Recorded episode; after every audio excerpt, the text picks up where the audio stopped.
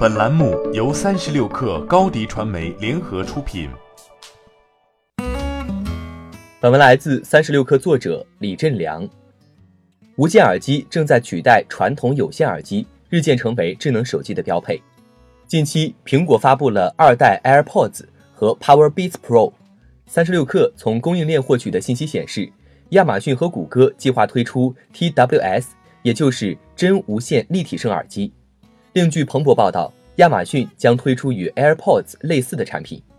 AirPods 炸开了 TWS 这个行业的口子，庞大的需求、高额的毛利，让各路玩家都看到其市场潜力。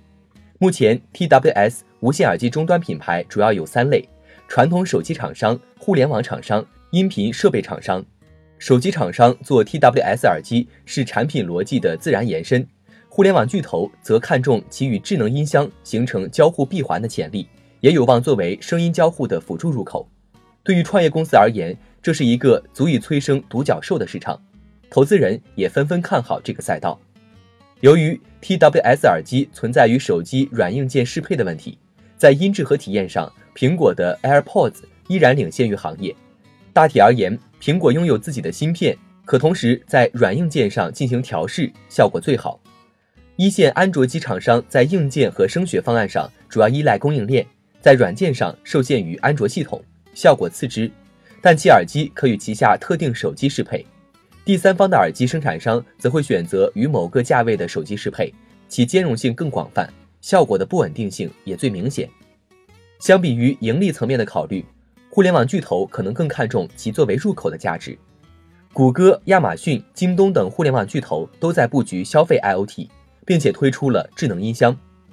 亚马逊内置 Alexa 的 Echo 最早撬开了智能音箱市场。从2017年下半年，亚马逊、谷歌、阿里。小米掀开了智能音箱的补贴大战，都是为了争抢入口。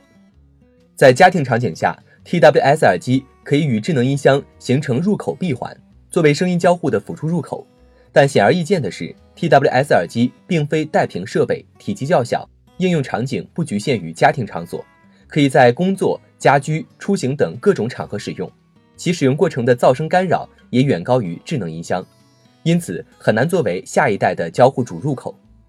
总体而言，智能音箱作为硬件的属性弱于入口的价值，盈利的考量让位于 IOT 的战略布局，而 TWS 耳机则相反，盈利空间巨大，入口的价值目前比较弱。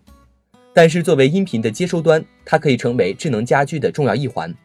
张海星表示，TWS 耳机未来可能分流一部分的声音检索，不必再通过手机进行交互，未来是手机、耳机等多种设备多模态交互的时代。欢迎加入三十六氪官方社群，添加微信 hello 三十六氪，h e l l o 三六 k 二，获取独家商业资讯，听大咖讲风口，聊创业，和上万客友一起交流学习。高迪传媒，我们制造影响力。商务合作，请关注公众号高迪传媒。